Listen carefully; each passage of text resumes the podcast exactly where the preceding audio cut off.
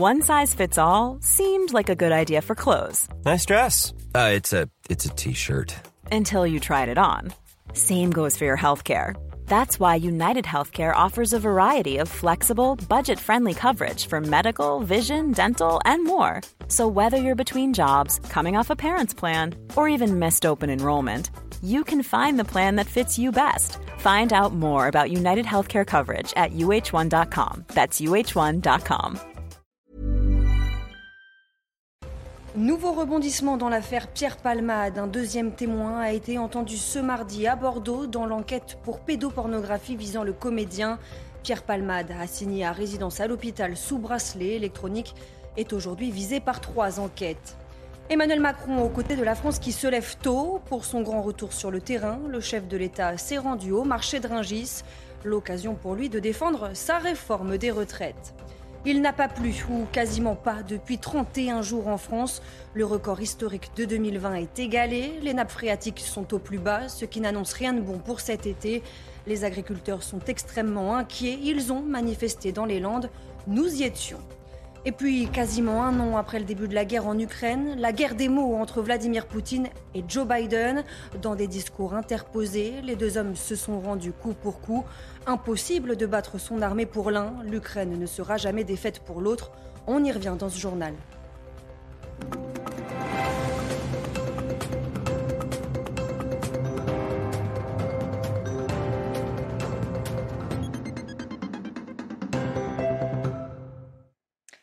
Bonsoir à tous, bienvenue sur CNews. Je suis euh, ravie de vous retrouver pour l'édition de la nuit. À la une, l'enquête autour des accusations de détention d'images à caractère pédopornographique contre Pierre Palmade se poursuit. Ce mardi, un deuxième homme a été entendu par la brigade de protection des mineurs. L'individu à l'origine du deuxième signalement aux enquêteurs, le récit de Marine Sabourin. Nouveau rebondissement dans l'affaire Pierre Palmade. Un homme a été entendu ce mardi toute la journée par les enquêteurs de la brigade de protection des mineurs. L'individu assure détenir une vidéo attestant du visionnage d'images pédopornographiques par le comédien et a remis du matériel vidéo aux enquêteurs en cours d'exploitation. Vendredi soir, déjà un premier homme affirmait aux urgences de police secours avoir passé plusieurs soirées à caractère sexuel en présence du comédien. Lors de sa dernière soirée ensemble, datant de mi-janvier, l'humoriste se serait vanté de disposer de deux enfants de 7 et 9 ans pour de possibles relations sexuelles. L'individu affirme également que Pierre Palmade lui aurait montré une vidéo pédopornographique, mais précise qu'il ne reconnaît pas le comédien dessus. Entendu ce week-end par la brigade de protection des mineurs en charge de l'enquête, l'homme se serait finalement montré beaucoup moins catégorique et ne disposait pas d'éléments attestant ses propos. Une nouvelle perquisition a eu lieu lundi après-midi au domicile de Pierre Palmade à Célie-en-Bière, après celle de son appartement parisien dimanche soir. Au centre d'une enquête pour détention d'images pédopornographiques depuis ce week-end, Pierre Palmade pourrait, en fonction des éléments recueillis, être prochainement auditionné. Deux autres enquêtes visent déjà l'humoriste, l'une pour homicide et blessures involontaires, l'autre pour détention et consommation de stupéfiants. Il depuis vendredi assigné à résidence avec bracelet électronique dans une unité médicale d'addictologie à Villejuif, dans le Val-de-Marne. Après ce terrible accident de la route provoqué par Pierre Palmade alors qu'il était sous l'emprise de la cocaïne, Gérald Darmanin entend durcir le ton pour la conduite sous stupéfiants. On vous propose ce soir un reportage en immersion avec la gendarmerie en charge des contrôles routiers contre l'alcool et la drogue. En 2022, 800 000 contrôles routiers pour stupéfiants ont été enregistrés. Thibault Marcheteau. C'est l'une des priorités actuellement sur les contrôles de gendarmerie. La recherche de stupéfiants consommés ou bien transportés. Le test salivaire est aussi simple d'utilisation qu'un alcotest classique. Le gendarme Florent Chevalier réalise ses tests sur une aire de repos de l'autoroute A89. Humecter euh, le bout là, avec le petit liseré euh, rose. Dès qu'il devient blanc, euh, c'est qu'il y a assez de salive dessus. en fait, c'est surtout pour avoir un maximum de, salive, pas trop non plus. Et sur le bout de la langue, c'est parce que les, protéines responsables de la, fixation du THC, en fait, se trouvent surtout sur le bout de la langue. nous, ça nous permet d'avoir vraiment un, résultat le plus, le plus exact possible. Quoi. Pour les automobilistes, la prise de stupéfiants est considérée comme aussi dangereuse que la consommation d'alcool. Des gens, ils s'en foutent. Quand ils fument, ils fument ou ils tapent de la coque, ils font des accidents de fou, ils tuent des gens. C'est comme, euh, c'est de la drogue en gros, c'est comme euh, de l'alcool.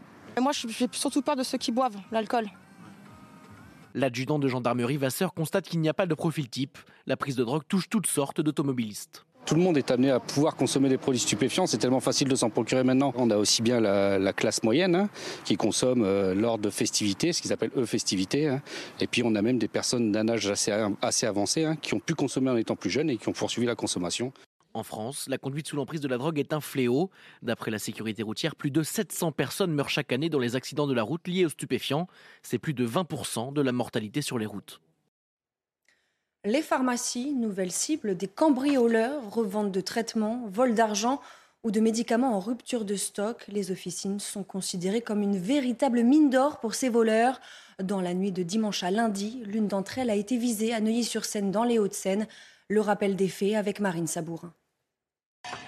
Il est 4 heures du matin dans la nuit du dimanche 12 au lundi 13 février à Neuilly-sur-Seine lorsqu'un individu brise la vitre de cette pharmacie avec une plaque d'égout trouvée à proximité avant de pénétrer avec deux individus dans l'officine. La scène est filmée par un habitant du quartier. Selon nos sources policières, les auteurs de ce cambriolage pourraient être trois mineurs isolés, laissés libres après avoir été déférés. Car depuis plusieurs années, les pharmacies sont devenues les nouvelles cibles des cambrioleurs.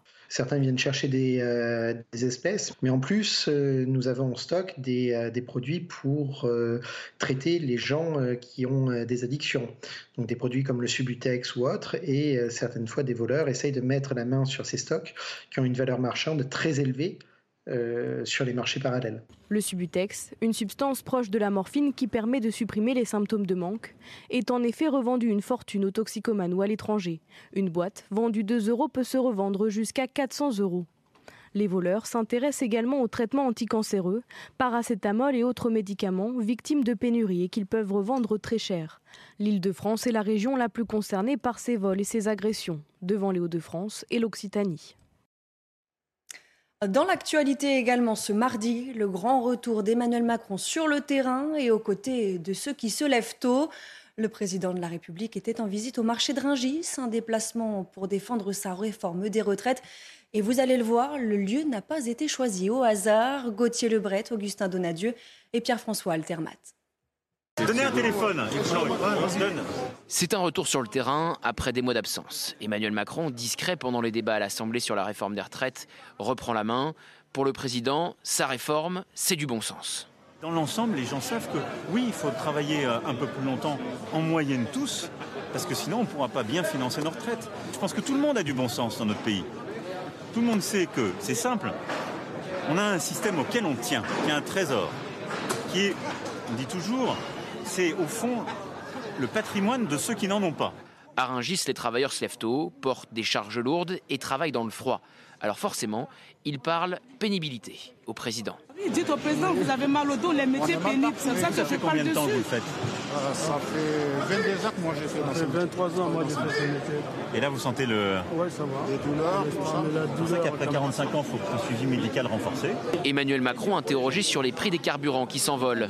Il promet, un geste sera fait. Façon de mettre la pression sur Total Energy qui enregistre des bénéfices records en 2022. Le cri d'alarme des agriculteurs, environ un millier d'entre eux, ont défilé ce mardi en direction de la préfecture des Landes à Mont-de-Marsan.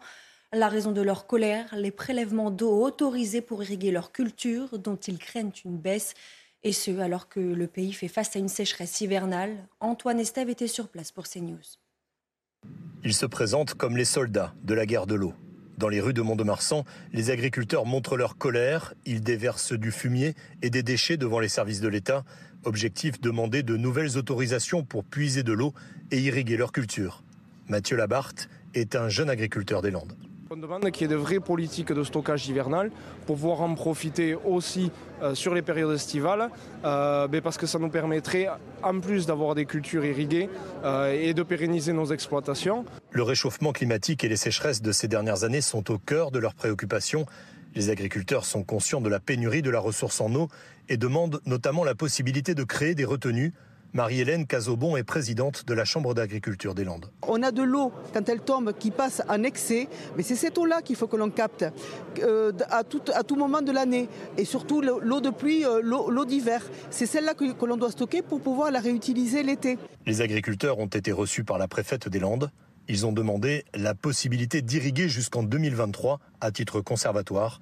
Ils attendent une réponse positive de l'État avant la fin du mois.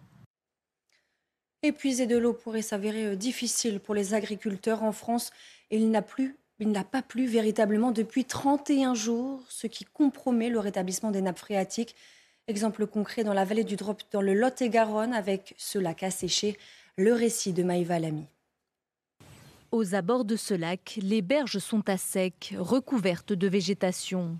Ce réservoir de 32 hectares n'est rempli qu'au quart de sa capacité. L'explication, le manque de précipitations ces derniers mois. Depuis le mois quasiment de juin, on a eu à peine 100 mm euh, sur le secteur, alors qu'on devrait être normalement entre 400 et 500 mm. Certains agriculteurs ont pris les devants, comme Manuel. Il a investi plusieurs dizaines de milliers d'euros dans un système d'irrigation. Donc moteur de 50 chevaux, pompe environ 60 mètres cubeurs. Ses confrères qui n'ont pas investi pourraient eux être en difficulté dans cette région où sont cultivées des pommes, des prunes et d'autres semences. Ceux qui n'ont pas, qui ne comptent que sur le, réseau euh, d'Ourdaine, qui n'ont pas autre moyen d'irrigation, euh, ils ne feront rien. Des agriculteurs déjà éprouvés par l'été caniculaire de 2022 et cette année pourrait être encore pire car les réserves sont basses. L'avantage de 2022, c'est qu'on a commencé l'année 2022, tous les plans d'eau étaient, étaient remplis et les nappes phréatiques étaient déjà complètement pleines. Une pénurie en eau historique dans la région, elle n'avait pas été constatée depuis 2012. À l'étranger, quasiment un an après le début de la guerre en Ukraine, la guerre des mots entre Vladimir Poutine et Joe Biden devant la Douma. Le président russe a réitéré sa volonté de continuer son offensive en Ukraine. Le chef du Kremlin en est convaincu. Personne ne peut battre la Russie. Retour sur cette prise de parole avec Valentine Leboeuf. Face à l'élite politique, toute ralliée à sa cause, Vladimir Poutine a livré sa version de la guerre en Ukraine. Il y a un an, pour défendre nos habitants sur nos terres historiques, pour garantir la sécurité de notre pays, pour liquider une menace qui émanait du régime néo-nazi en Ukraine depuis 2014, il a été décidé d'organiser une opération militaire spéciale. Pas d'annonce marquante, mais une certitude. La Russie va poursuivre son offensive. Étape par étape, nous allons régler soigneusement et méthodiquement tous les problèmes qui se présenteront à nous. Le président russe a ensuite accusé l'Europe et ses alliés de vouloir en finir avec la Russie et d'être responsable de l'escalade du conflit. Il s'en est pris à l'Occident avec des propos virulents. Regardez ce qu'ils font avec leur propre peuple. La destruction des familles, des identités culturelles et nationales, la perversion et la maltraitance des enfants jusqu'à la pédophilie sont déclarés comme étant la norme. Et les prêtres sont obligés de bénir les mariages entre homosexuels. La Maison-Blanche a immédiatement dénoncé l'absurdité de Vladimir Poutine. De son côté, l'Ukraine va chasser et punir la Russie, selon le chef de cabinet de Volodymyr Zelensky. Vladimir Poutine a également annoncé que la Russie suspendait sa participation au traité russo-américain New Start sur le désarmement nucléaire, de quoi accentuer un peu plus la rupture avec l'Occident. Depuis Varsovie, Joe Biden lui a répondu que l'Ukraine ne sera jamais défaite, que le dictateur Poutine perdra. Je vous propose de l'écouter. Ils ne vous prendront pas votre pays. Ils ne vous prendront pas votre liberté. Ils ne vous prendront pas votre avenir. Et je vais répéter ce soir ce que j'ai dit l'année dernière au même endroit. Une dictature qui cherche à construire un empire sera incapable d'enlever l'amour des gens pour la liberté. La brutalité ne pourra jamais anéantir la volonté des hommes libres et l'Ukraine ne sera jamais défaite par la Russie. Jamais. Dans deux jours, cela fera donc un an que la guerre en Ukraine a débuté, 365 jours qui ont bouleversé le quotidien des Ukrainiens. Vous allez entendre le témoignage de trois d'entre eux. Comment ont-ils vécu cette année passée? Comment envisage-t-il l'avenir Le récit de Maureen Vidal? Le 24 février 2022, une date que ces Ukrainiens ne peuvent pas oublier. Ce jour où la Russie a envahi l'Ukraine. La nuit du 24 février, j'ai été très anxieux pendant mon sommeil, car la veille, le 23 février, le bureau présidentiel avait organisé une conférence téléphonique avec les chefs de toutes les régions et nous avait informé qu'une attaque risquait de se produire bientôt et j'ai été réveillé par des explosions et plusieurs messages sur mon téléphone. Certains se sont engagés dans l'armée pour défendre leur pays et d'autres militent à présent pour préserver leurs coutumes et leur langue. Avant l'invasion à grande échelle, je parlais russe et j'étais même une russophone assez agressive. Par principe, je parlais toujours aux Ukrainiens en russe. Je disais ce sont des discours stupides. Et maintenant, je comprends à quel point j'avais tort. Si nos enfants ne parlent pas ukrainien, la langue mourra. Il y a aussi ceux qui ont continué leur travail et qui ont risqué leur vie pour celle des autres. L'entraide était la priorité. Ce wagon à compartiment a 36 sièges. Nous avons sauvé une centaine de personnes ici. Nous sommes venus et avons emmené tout ce que nous pouvions. Si certains gardent espoir, d'autres ont décidé de partir. 7,5 millions d'Ukrainiens ont quitté leur pays depuis le début de la guerre. Et puis en guise de symbole de soutien au peuple ukrainien et pour envoyer un signal à Moscou, Volodymyr Zelensky espère recevoir la visite du chef de l'État français en Ukraine, et ce, le mois prochain. Deux semaines après le violent séisme qui a ravagé la Turquie, la crainte d'une crise sanitaire se profile et laisse envisager le pire. Aujourd'hui, des dizaines de milliers de personnes sont sans abri. Le manque d'eau provoque de très mauvaises conditions d'hygiène et l'aide humanitaire peine à être acheminée. Le récit de Somaya Labidi. Sur la porte de ces toilettes, l'inscription Veuillez les utiliser comme un être humain témoigne de la gravité de la situation sanitaire dans ce camp de fortune d'Antakya. Le problème des toilettes est énorme, énorme. C'est notre plus gros problème. Tôt le matin, nous nous débrouillons, mais c'est très compliqué. C'est dans un état désastreux. Il n'y a pas d'eau. Certaines personnes s'en moquent. Il y a aussi un peu d'ignorance. Mais je pense que nous allons nous en sortir, si Dieu le veut. Des conditions d'hygiène déplorables qui peuvent favoriser la propagation de maladies. Si les conditions d'hygiène sont mauvaises, il y aura bien sûr des maladies contagieuses. Mais d'après les demandes de médicaments reçues jusqu'à présent, ce risque de maladie contagieuse ne s'est pas matérialisé.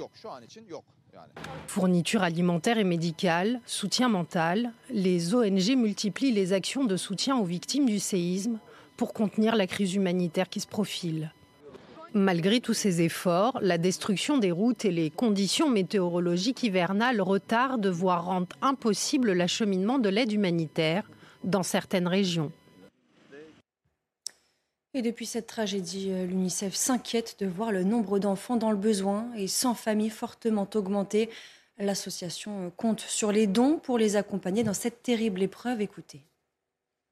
Les besoins sont, sont, sont épouvantables.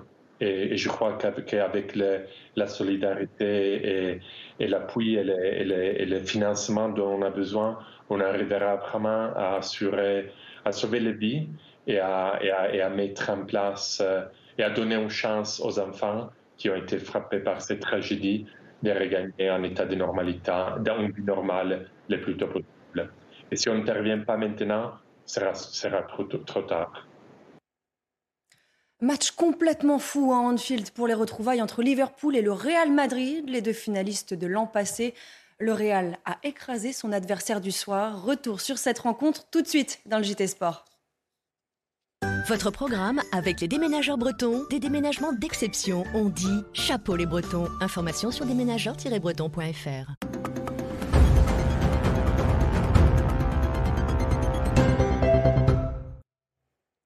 Et on ouvre ce journal des sports avec du football et les huitièmes de finale aller de la Ligue des Champions. Deux affiches se disputaient ce mardi, dont le choc Liverpool-Real, remake de la finale gagnée par les Madrilènes l'an dernier. Un premier acte de cette revanche qui était à suivre sur Canal Plus Foot et au terme d'un match complètement fou, les Madrilènes ont à nouveau dominé les Reds. Récit de cette rencontre avec Hugo Degouzel. Revanche, acte 1 et match exceptionnel. 4 minutes de jeu le début du régal. Mossala qui a donné ce ballon Darwin Nunez sur un amour de passe et sur une talonnade magnifique Les Reds mettent une intensité folle. 8 minutes plus tard, l'homme du match de la dernière finale se trouve complètement. Salah opportuniste, le meilleur buteur de la Ligue des Champions, signe son huitième but de la saison. Le premier quart d'heure est anglais, le deuxième espagnol. Combinaison Benzema-Vinicius, le Brésilien réduit l'écart et permet au Real, en deux actions, de refaire surface. Oh, Alisson La boulette du gardien des Reds Première période de folie, la seconde part sur les mêmes bases. Coup de Modric pour la tête de Militao et Selé. Pour la première fois, le Real mène. Autour du show, Karim Benzema. Un premier but, tout en réussite. Avant de faire parler sa classe. Benzema, la balle de 5-2 Benzema Les deux premiers buts du Ballon d'Or en Ligue des Champions cette saison donnent trois buts d'avance au Real. Menés 2-0, les merengues insubmersibles s'imposent 5-2 au terme d'une rencontre qui rappelle leur incroyable campagne européenne de l'an dernier. Et une image des tribunes pendant la rencontre, celle des fans de Liverpool brandissant une banderole qualifiant de menteurs Gérald Darmanin et Amélie Oudéa Castera, des supporters qui n'ont visiblement pas pardonné les propos des deux ministres après le fiasco du Stade de France l'an passé. Et on enchaîne avec l'autre rencontre du soir et Naples qui s'est imposé sur la pelouse de Francfort. Victoire 2-0 des Italiens grâce à des buts de l'ancien Lillois Victor Osimhen et de Giovanni Di Lorenzo. Déjà bien parti pour reconquérir le titre en Serie A après 33 ans d'attente. Le Napoli semble lancé pour atteindre pour la première fois de son histoire les quarts de finale de la Ligue des Champions. D'autant plus que Francfort sera privé de Randall Conomwani au retour. L'international français a été expulsé à l'heure de jeu. Des nouvelles de Neymar à présent, sorti blessé contre Lille dimanche dernier. L'attaquant parisien souffre d'une entorse de la cheville avec lésion ligamentaire. C'est le club de la capitale qui l'a annoncé via un communiqué euh, tout en précisant qu'un nouveau point sera effectué en début de semaine prochaine. Le forfait de la star brésilienne est donc euh, acté pour le Classico dimanche contre Marseille, mais sa présence pour le huitième de finale retour le 8 mars contre le Bayern n'est pas encore exclue. Et on termine avec du tennis. Fin de parcours précoce pour Caroline Garcia au WTA 1000 de Dubaï. La lyonnaise numéro 5 mondiale a été éliminée dès son entrée en lice comme l'an dernier. Défaite en deux manches 7-5, 6-4 face à Madison Keys, 23e joueuse au classement WTA. L'américaine de 28 ans affrontera ce mercredi en 8e la biélorusse Victoria Azarenka. De son côté, Caroline Garcia tentera de se relancer la semaine prochaine à Monterrey, au Mexique. Retrouvez tous nos programmes et plus sur cnews.fr.